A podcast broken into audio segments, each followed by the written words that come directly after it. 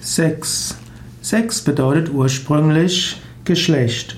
Männlich und weiblich sind die zwei Geschlechter. Im Deutschen bezeichnet man als Sex Geschlechtsverkehr. Yoga und Sex. Es gibt immer die Frage, wie steht Yoga zu Sex und Sexualität? Und da gibt es eine Menge zu sagen. Ich habe ja einen ganzen Artikel schon geschrieben für Yoga-Zeitschriften, Yoga und Sexualität. Und hier nur eine kurze Zusammenfassung. Es gibt im Yoga verschiedene Konzepte für Yoga und Sexualität. Die bekannteste ist, dass der Mensch vier verschiedene Hauptkategorien hat von Wünschen, die sogenannten vier Purushatas. Und dazu gehört Kama, Artha, Dharma und Moksha. Kama ohne R ist sinnliches Vergnügen. Und zum sinnlichen Vergnügen gehört auch Sexualität. Sex wäre also eine Form des sinnlichen Vergnügens. Und äh, im Yoga wird gesagt, dass normalerweise ein erfülltes Leben auf allen vier Ebenen erfüllend sein soll. Karma, eben Sinnlichkeit, Artha, auch Beruf und Ansehen und auch Umgang mit anderen im Sinne von, dass man seine Sicherheit hat, Geld hat und dass man ein gewisses Ansehen hat in seinem Beruf, auch das Gefühl von Erfolg. Dharma ist das Tun für andere. Dharma bedeutet auch seiner Bestimmung gerecht werden. Dharma bedeutet Engagement. Dharma bedeutet auch seine Fähigkeiten und Talente leben. Moksha ist spirituelle Entwicklung. Moksha heißt Befreiung, Erleuchtung heißt spirituelle Erfahrung. Es gilt auf allen vier Ebenen zu leben und es gilt auf allen vier Ebenen Sattwik zu leben. Und so, wenn man jetzt auf der Ebene von Karma ist, dort gilt es, Sexualität auf sattwige Weise zu leben. Was heißt Sex auf sattwige Weise zu leben?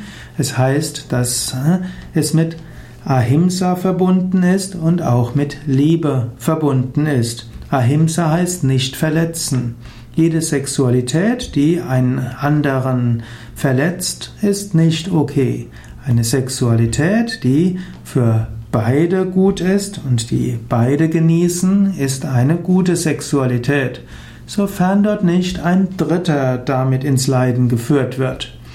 In diesem Sinne, sattwiger Sex wäre Sex mit Liebe, wäre Sex mit Mitgefühl und so kann Sex durchaus auch Grundlage werden für eine spirituelle Erfahrung.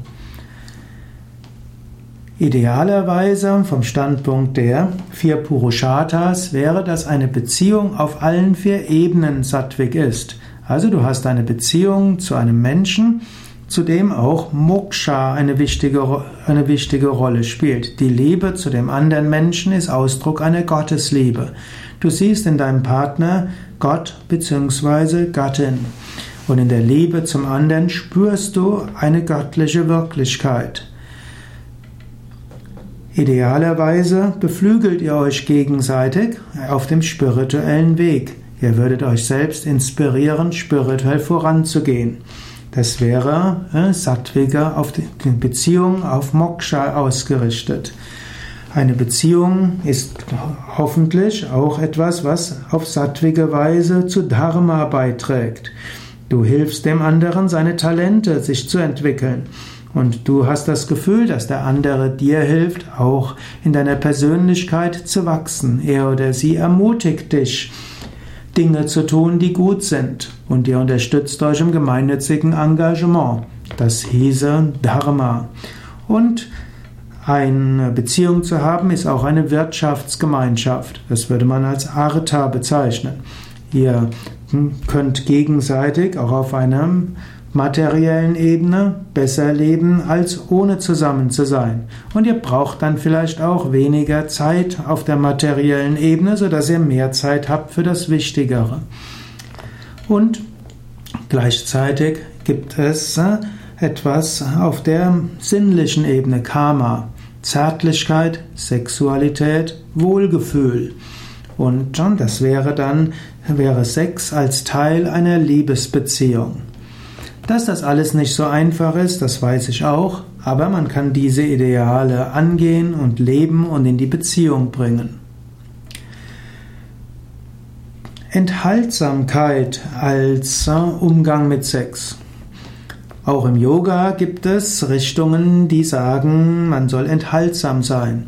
Auch im Yoga gibt es zum Beispiel das Ideal von Brahmacharya, nicht nur verstanden als Vermeidung sexuellen Fehlverhaltens, so interpretiere ich das ja normalerweise, sondern auch Brahmacharya als Enthaltsamkeit.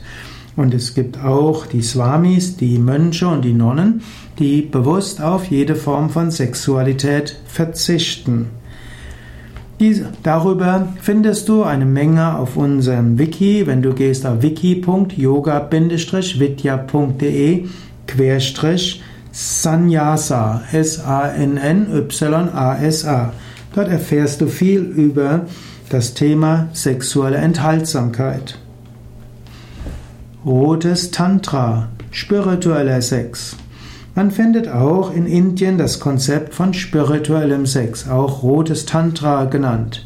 Dort ist die Vorstellung, dass man durch spirituelle Sexualität über seine normalen Erfahrungen hinausgeht und damit zur Gottverwirklichung kommen kann. Ich stehe dem etwas skeptisch gegenüber, dass man mit bestimmten Sexualpraktiken zu Überbewusstsein kommen kann, aber vielleicht gelingt es dem einen oder anderen. Wenn du daran mehr interessiert bist, dann gehe auf wiki.yoga-vidya.de Tantra und dort kannst du dir den, den Abschnitt anschauen zum Thema rotes Tantra. Gut, also soweit zum Thema 6 vom Standpunkt des Yoga her. Am wichtigsten wäre meiner Ansicht nach, weder ist Sexualität äh, schlecht für Spiritualität, noch ist Sexualität gut für Spiritualität. Es ist eine Frage, dass Sexualität eben ein Teil einer Beziehung zu einem anderen Menschen ist und wenn diese Beziehung mit Liebe geprägt ist und wenn dabei ethische Aspekte gelebt werden und wenn das wahrhaftig ist, wenn es verbunden ist mit tiefer Liebe, dann ist Sexualität eine Manifestation von göttlicher Kraft. Vom Kundalini-Yoga her würde man sagen, Sexualität ist Prana von der, vom zweiten Chakra aus. Und dieses Prana kann eben gelebt werden auf der zweiten Ebene und kann eine Grundlage sein für Erfahrungen auch auf höheren Ebenen.